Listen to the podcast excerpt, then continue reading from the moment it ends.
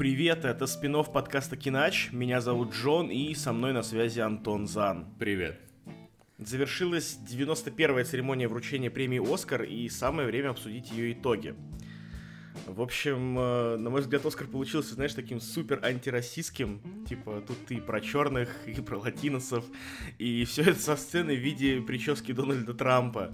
И на самом деле, на мой взгляд, мы оказались, знаешь, вот в том самом мире черных, о котором ты говорил в контексте Черной пантеры. Типа, помнишь, что э, все фильмы до этого были про мир белых, где есть черные, а сейчас наоборот. И у нас примерно такая же история, что лучший фильм, лучший сценарий, музыка, там, короткометражка — даже вот Человек-паук в этом году у нас черный. Но, на мой взгляд, это, ну, вот акцентирует только на этом внимание довольно узколобо. И давай лучше поговорим про сами фильмы и про номинации. Но вообще это скорее выглядит как есть мир черных со всякой черной пантерой, и там Билл Стрит, и есть мир белых с Квином. И они сходятся вместе в фильме года «Зеленые книги», которые как бы объединяет черных и белых, и типа, как такое Орео, у которого сверху черная печенька, а снизу печенька белая. Ладно, черт с ним, давай погнали по, по номинациям, по фильмам. Давай сначала так. Богемская рапсодия взяла 4 статуэтки, Зеленая книга 3, Черная пантера 3, при этом большая часть из них технические, даже, по-моему, все технические, да. Да. А, и у Ромы три номинации, остальные фильмы по одной. Поехали. Лучший фильм «Зеленая книга». Да, но вообще Оскар в этом году, на мой взгляд, такой оказался довольно предсказуемый, аккуратный. И нет никаких номинаций, где я мог бы сказать, что «О, ничего себе, как они ну смогли ну, да. меня удивить». Нет, не смогли. В принципе, я не помню, что мы говорили на прошлом подкасте, в смысле, на позапрошлом, когда мы обсуждали Оскар. Но вообще, я очень рассчитывал на то, что именно «Зеленой книге» дадут Оскар, потому что именно она такая очень голливудская. То есть многие думали, что дадут Роме и топили за Рому, но все-таки это кино слишком авторское, и таким дают всякие э, второстепенные награды, типа там лучшие режиссуры, э, да, и всякое, короче, говно никому не нужно. Но вот ну, во-первых, там, да, там самое интересное, что, да, что Рома, как ты, кстати, по-моему, и говорил, что у Ромы лучший режиссер и лучший фильм на иностранном языке. И это по-моему, первый даже фильм э, мексиканский, который взял Оскар. Ну да, но по сути это все равно Куарон, он из Голливуда, ну, да, поэтому ему ну, и да, Оскаров да. и надавали. Но вот э, фильм года, продюсерский Оскар, всегда дают кино такому голливудскому. Э, и «Зеленая книга» — это просто воплощение такого кино. Пошловатое, глянцевое, цветастое, over the top э, местами, с двумя супер крутыми актерами, играющими супер крутые, сложные, вычурные роли. И, ну, вполне логично, что она получила Оскар. И, в принципе, я от этого не бугурчу. То есть этот фильм, конечно, на бумаге выглядит очень грустно, но по факту от его просмотра я получил такое простое человеческое удовольствие. Он приятный, он веселый, милый. И гораздо лучше, что дали Оскар ему, чем какой-нибудь «Звезде родились» или, упаси господи, «Богемской рапсодии». Да. А, в общем, лучший режиссер, как мы уже сказали, Альфонс Куарон а, за фильм Рома. Ну, и, как бы респект ему, да. Да, фильм... это вроде бы э, вторая его статуэтка за режиссуру уже. Вот. Первая была, по-моему, за гравитацию. Вот. Так что, в принципе, да, молодец, круто. мужик. Таких мексиканцев нам да. надо. Таких даже Дональд Трамп не хочет депортировать, да, я уверен. Да. Вот. Лучшая мужская роль Рами Малик, богемская рапсодия. Э, этот забавный такой стремительный подъем актера. Э, человека, который сыграл в фильме «Ночь в музее» про какую-то проходную абсолютно фоновую роль. Потом сыграл в фильме «Need for Speed». Потом отыграл главную роль в сериале, который перестал быть хорошим после первого сезона. И оп, внезапно сыграл в байопике и получил Оскар. Отлично, мне кажется. Такой стремительный подъем. Для меня главный итог номинации «Лучшая мужская роль» — это то, что не дали Оскар Брэдли Куперу. Потому что очень много людей говорили, что он реально на него рассчитывает, и реально есть вероятность, что ему его дадут. И мне это казалось диким, потому что, ну, как бы, я не считаю, что он наиграл на Оскар в «Звезде родилось». И как бы, ну, вообще очень было бы мне грустно, и жопа бы моя горела, если бы ему дали Оскар. А Рами Малик вроде приятный чувак. Хоть я и хейчу саму богемскую рапсодию, но как бы Рами Малик не виноват. Рами Малик играл хорошо. Он, во-первых, подписался на Таск, который кажется очень-очень страшным для малень... mm-hmm. молоденького египетского мальчика играть. Ну как молоденького, эту... ему 37. А, ну ладно, ну короче, все равно его там не 50, не 60, он еще там в расцвете сил, ему предлагается играть Фредди Меркури, вот эту вот дикую суперзвезду, на которую люди отчаянно дрочат, э, и ну, как бы, чувак заслужил реально свой Оскар, он старался, он классно выделывал всякие движения на сцене, и ну, респект ему, тоже молодец. Лучшая женская роль Оливия Колман, фаворитка, а, собственно, за роль э, королевы. И на самом деле я хочу сказать, что вот мы за кадром где-то, да, за микрофоном, скажем так, спорили о том, э, кто же на самом деле э, достоин Оскара из всего вот этого широкого списка актрис фаворитки. Там и Рэйчел Вайс, и Эмма Стоун, разумеется, и Оливия Колман в том числе, да, претендентов на главную женскую роль. Вот, и мы спорили, кто же из них достоин статуэтки, кто же ее унесет. Вот, и все, с кем я на эту тему разговаривал, все топили либо за Вайс, либо за Стоун. Вот, но я вот единственный стоял на том, что будет Колман, потому что, ну, блин, роль королевы просто восхитительна. Просто, я не знаю, я, несмотря на то, что я там безумно влюблен в Стоун, да, и не мог оторваться от нее, и несмотря на то, что э, там главная женщина моего детства была Рэйчел Вайс, да, в фильме «Мумия», по-моему, и все такое, вот, э, я топил за Колман, и я дико рад, что она получила эту награду, и на самом деле стоит сказать и про Рами Малика, и про нее, и про Ливию Колман тоже, что у них были очень трогательные выступления, когда они, собственно, выходили за наградой. Вот, Малик там прям с такой очень достоверной дрожью в голосе благодарил всех и вся а Колман просто со слезами на глазах, там, я не знаю, ну, как это обычно происходит, ну, что спасибо всем, спасибо всем, спасибо там моему агенту, который подписал меня на эту роль, спасибо там Йоргасу, ты там лучший режиссер, все такое, и спасибо там моему мужу, показывает ее мужа, а он там тоже весь заливается слезами. Короче, очень прям такой трогательный момент был, прям здорово. Но Классно они оба были. такие андердоги. Да, есть да, это да, не да, какие-то там... суперзвезды первого эшелона, которые просто выходят на сцену обналичивать свой давно заслуженный Оскар. Это люди какие-то, которые реально его заслужили, и если бы они его на 110% не заслужили, им бы его не дали. Но я вообще, кстати, думал, что дадут Глен Клоус Оскар, просто потому что у него это шестая номинация, она уже старенькая. Академики любят, типа, дать Оскар просто потому, что скоро помрешь, и как бы, как бы, как же тебя в гроб класть-то без Оскара?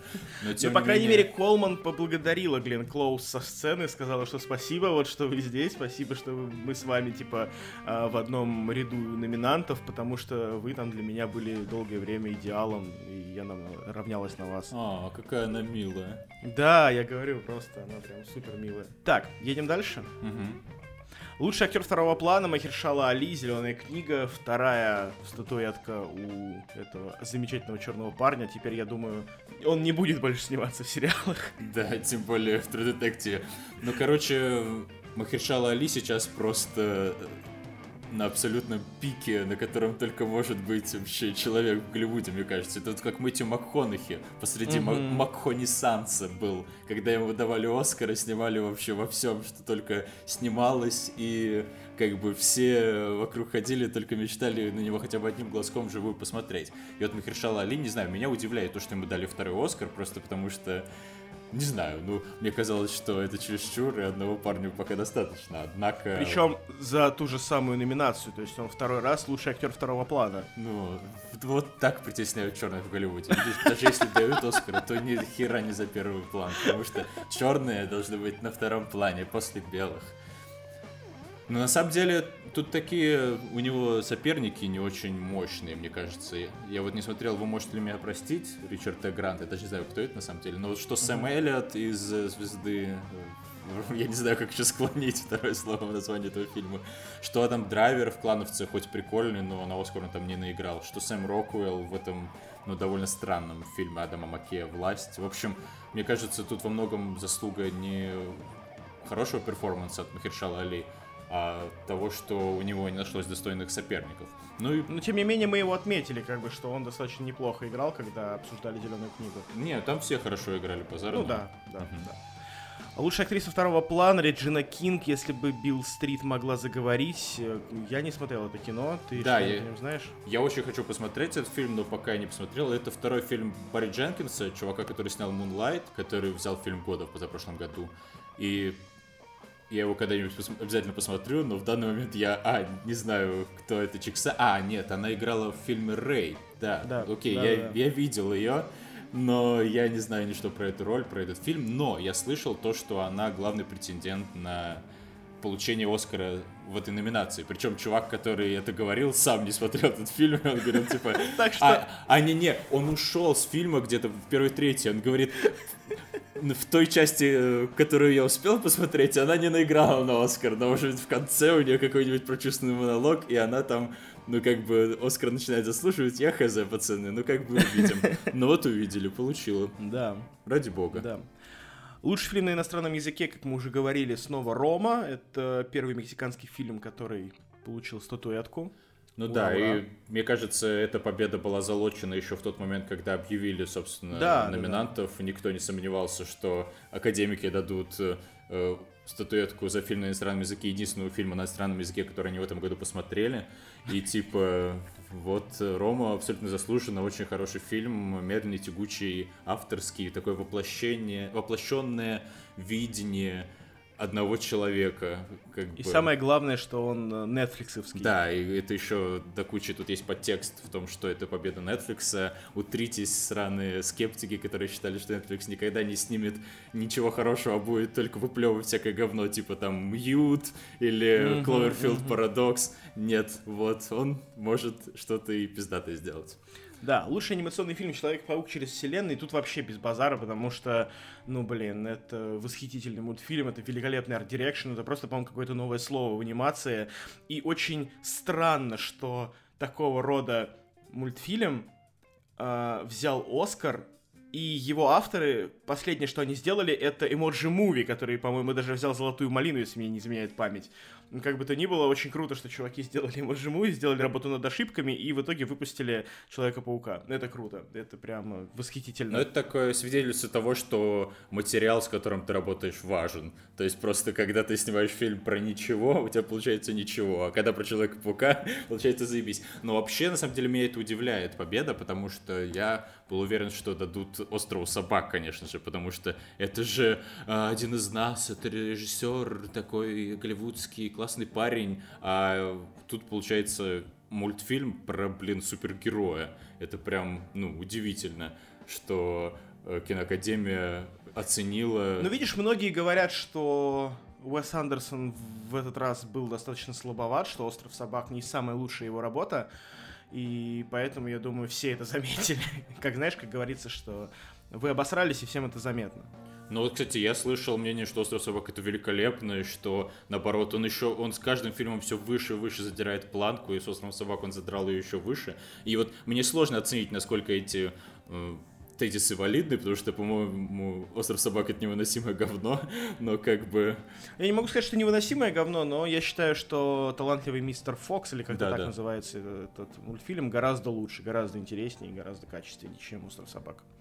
Ладно, поехали дальше. Лучший документальный фильм «Свободный подъем в одиночку». Да, пропускаем эту номинацию. Да, так. Лучший оригинальный сценарий «Зеленая книга». В целом, наверное, да, такая классическая голливудская история, но вот у меня здесь и на следующей номинации есть несколько вопросов, потому что, ну, как бы, всегда есть какие-то обиженные люди, и если я все правильно помню, то родственники, собственно, этого пианиста, который играл Махершала Али, они высказывали претензии к фильму и говорили, что, ну, вообще-то так все на самом деле не было.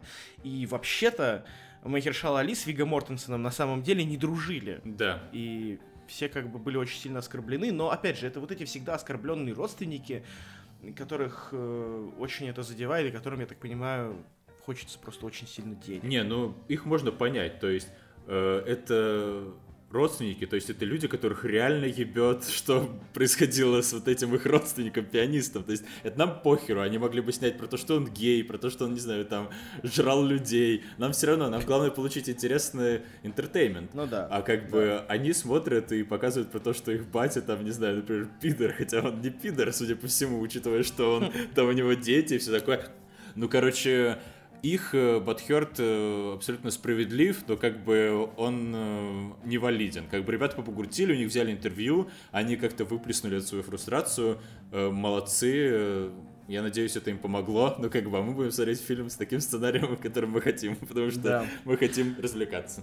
Лучше адаптированный сценарий Черный клановец, и вот тут тоже я вспоминаю э, твой спич на подкасте про то, что книжку переврали, что Адам Драйвер не был евреем на самом деле, и все вот в да, этом это духе. очень важно.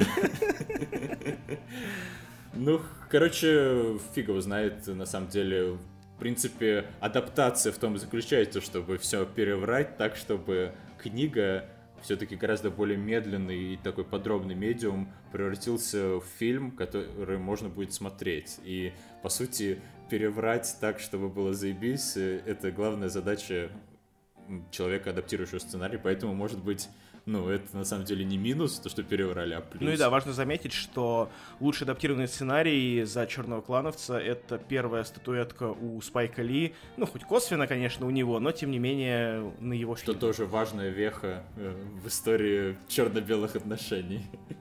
Да, да. Лучший монтаж «Богемская рапсодия». Ну, надо смотреть, кто там с ним еще был. Зеленая книга, черный клановец, фаворитка и власть. Ну тогда, наверное, да, наверное, это лучший монтаж. Ну, в принципе, тут начинается вот этот вот э, мешок Оскаров Богемской рапсодии. Да. Неважных да. Оскаров, которыми ее почтили, э, понимая, что дать ничего главного ей не смогут, потому что все-таки фильм, ну, получился кривенький. И поэтому ей дали там за монтаж, за всякую другую херню. Угу. Ну, хорошо, что теперь не так сильно будут плакать ее авторы в подушку из денег у себя дома. Лучшая операторская работа Рома, ну, в принципе, тоже неудивительно, черно-белое кино, которое сняли так, что каждый кадр хочется поставить на рабочий стол, это надо уметь, конечно, восхитительно. Ну да, тут возразить, в принципе, нечего. Да. Лучший грим и прически «Власть», собственно, а, статуэтка э, толстеющему и худеющему Кристиану Бейлу бесконечно, чтобы он хоть как-то его утешить я надеюсь. Да, надеюсь, он э, не расстроится, что последний его рывок, последняя крошка здоровья, которую он проебал на то, чтобы сыграть этого человека, э, Дика Чейни, э, пропала в туне, и Оскар он за это не получил. Лучший дизайн костюмов Черная Пантера. Ну, у меня такая кратковременная бомбежка, потому что, по-моему, просто в Черной Пантере наворотили хуй пойми чего. Реально просто сделали его, знаешь, как, как дизайн Razer, да, что вот есть э, самая ёба, какую можно придумать. Вот мы напихаем как можно больше черных острых углов, сделаем подсветку зеленую, красную, синюю, желтую. Все это будет светиться. Класс, ёба. Вот, и, на мой взгляд, Черная Пантера примерно такая же, абсолютно безвкусный дизайн костюмов. Просто какие-то стереотипичные африканские наряды. И, ну, в общем, я дико бомблю с этого, не могу больше. Да, лучше бы дали фаворитки. Да, согласен. Несмотря на то, что меня пугает эта эпоха. А, лучшая работа художника-постановщика Черная пантера, все понятно. Лучшие визуальные эффекты Человек на Луне. И вот знаешь, вот с этим я соглашусь. Да. На самом деле. Вот реально, несмотря на то, что мне не понравился Человек на Луне, вот это слово совсем.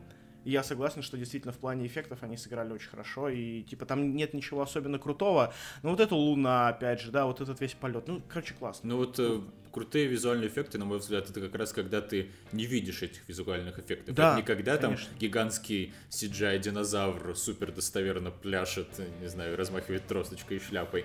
А это когда именно просто фильм выглядит как будто там нет CGI, хотя он есть и его много. Да. Так, э, лучший саундтрек, точнее лучший композитор. Э, Черная пантера. Э, я ждал, что там будет Кендрик, но, видимо, Кендрику хватит и Грэмми. Да, мешка Грэмми, который он все получает и получает и получает. Вот, так что оставим Кендрика в покое и перейдем к лучшей песне Шеллоу из «Звезды родилась», сука, блядь. Так, у меня бомбит здесь, я не могу, абсолютно безвкусная пресная хуета, но я уже говорил об этом в прошлом подкасте, что просто невозможно слушать эту песню. Она просто никакая, и почему она, она лучшая? Ну, не знаю, почему она никакая, это просто попсовая песня такая популярная. Да, да, нет, она типа не запоминается, но в принципе, знаешь, а, я вот смотрю все остальные треки, и, короче, да, пожалуй, действительно, наверное, Shallow лучший из них. Разве что When a Cowboy Trades His Spurs for Wings из баллады Бастера Скраггса, может быть. но тоже Это было бы слишком трешово для, для киноакадемии. Да, да, да, да, да. Второй фильм Netflix еще награждать. Да вы что, ребят, come on. Так, лучший монтаж звука «Богемская рапсодия», ну, было бы удивительно, если бы не да, так. Да, и лучшее сведение а, звука тоже «Богемская туда рапсодия». Же, да, собственно. Лучший короткометражный анимационный фильм «Бао». Я думаю, теперь вам есть что посмотреть со своей девушкой или парнем. Да. Я не смотрел ни одной короткометражки а, в этом году. Да, естественно. И лучший короткометражный документальный фильм «Точка. Конец предложения». Которая, то есть по-другому period end of sentence. Period, то есть, э, значит, и точка, и месячные. Это... А история, видимо, про дискриминацию по поводу месячных э, в Индии, что там это большая проблема, что типа там женщин выгоняют спать в хлев, когда у них месячные, потому что они становятся нечистыми на этот период. Uh-huh, uh-huh, вот, uh-huh. и про это рассказывает эта документалка, видимо. Надо посмотреть. Я посмотрю обязательно. Да, я считаю, что вот это та, та тема, о которой нужно говорить, и потому что, блядь, это какое-то ебучее средневековье. Да, с которым надо бороться. Да, лучший короткометражный фильм «Кожа» снова российский, ну, антироссийский, да, о том, как э, встреча двух мальчиков спровоцировала битву двух банд.